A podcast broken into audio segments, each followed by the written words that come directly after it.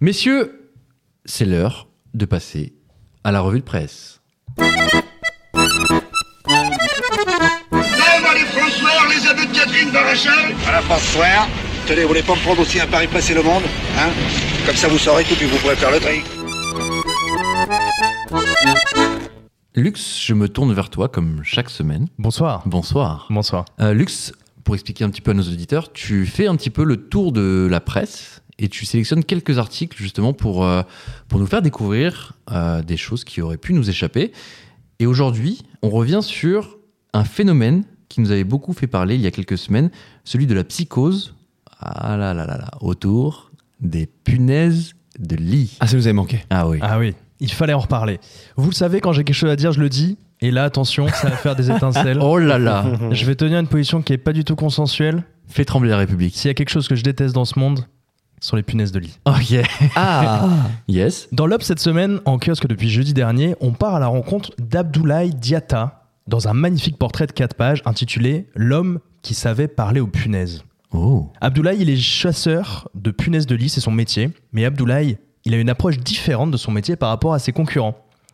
Abdoulaye, il ne porte pas de vêtements de protection, il se déplace en métro pour aller chez ses clients, il refuse d'utiliser des produits chimiques pour tuer les punaises, et il se décrit comme étant plus performant que les chiens détecteurs de punaises de lit. Dans ce super portrait de 4 pages, on suit Abdoulaye Diatta chez ses clients. Il part par exemple euh, chez un directeur logistique d'une enseigne de luxe. Ce client, il est à bout. Il psychote, il change de drap tous les jours, il dort extrêmement mal, tout simplement parce qu'il a l'impression de se faire constamment piquer par des punaises de lit tous les soirs. Alors, Abdoulaye Diatta, il débarque dans la chambre, il se glisse sous le sommier, il observe les draps, puis il se relève. Il est sceptique, et là, il annonce à son client À mon avis, ce ne sont pas des punaises. Alors le client il est surpris mais en même temps il est rassuré. Puis en fait le démontage complet du lit donnera raison à Abdoulaye. Ce n'était pas des punaises de lit. C'était quoi? On ne sait pas. Ah Oh, de la parano, tout simplement, de la parano. Peut-être de la Ah, peut-être. Alors il avait quand même deux piqûres sur lui. Aïe, aïe, aïe. Mais on ne Mmh, sait pas. Méchante araignée. Oui, il y il a a- d'autres choses, oui, bien sûr. Quand il a commencé à se former à la chasse aux punaises de lit, Abdoulaye Diatta il a enfermé une dizaine de punaises dans un bocal. Puis à échéance régulière, il ouvrait le bocal pour sentir les punaises, ce qui lui a permis d'identifier parfaitement l'odeur d'une petite punaise et de ses œufs. Abdoulaye Diatta, c'est un peu devenu une star avec son approche anticonventionnelle de la punaise de lit. Il est devenu le chasseur de punaises de référence du monde de la culture. Il accompagne les acteurs, les réalisateurs, les techniciens, ceux qui parcourent le monde entier d'hôtel en hôtel.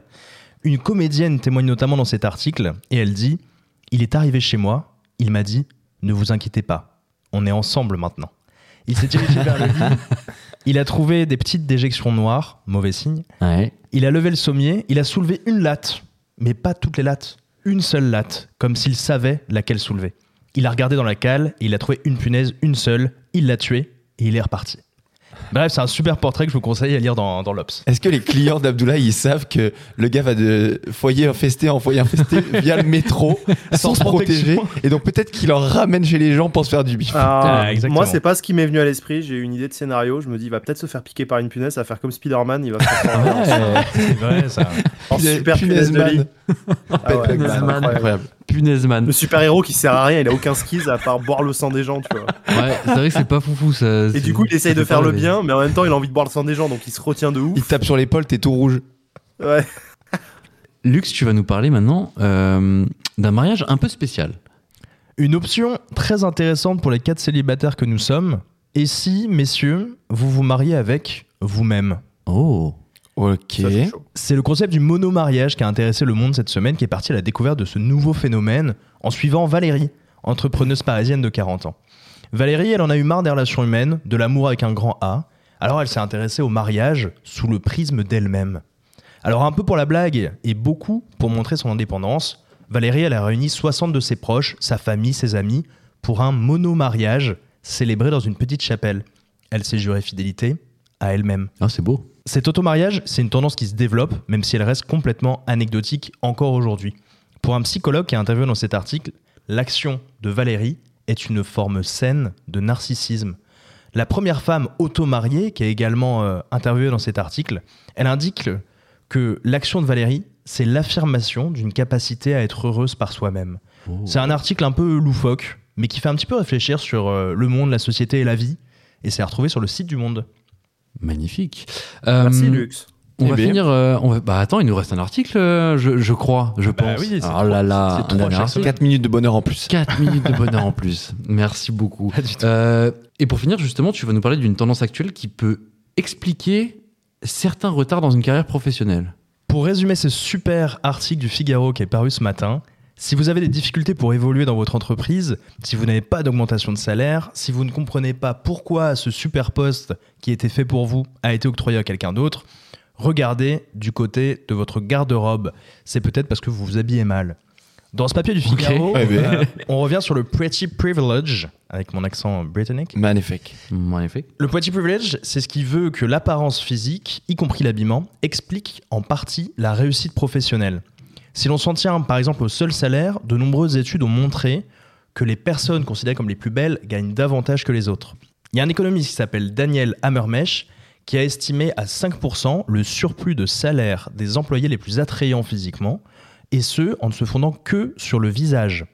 En fin de carrière, selon ses calculs, l'écart entre une personne belle et une personne moins belle représente 230 000 dollars de rémunération moyenne. Alors pourquoi, me demanderiez-vous À cause d'un biais cognitif, l'effet de halo, qui pour résumer veut que notre impression sur quelqu'un, elle se forge au premier regard, et ce premier regard aura un impact sur l'ensemble des jugements que l'on émettra au sujet de cette personne par la suite. Donc messieurs, mettre une chemise, parfois ça peut être sympa pour vous et pour votre évolution professionnelle. Encore faut-il la repasser. Euh, merci beaucoup, Lux. Merci. Lux. Très sympa Bravo, tes articles cette semaine, vraiment. Très très sympa.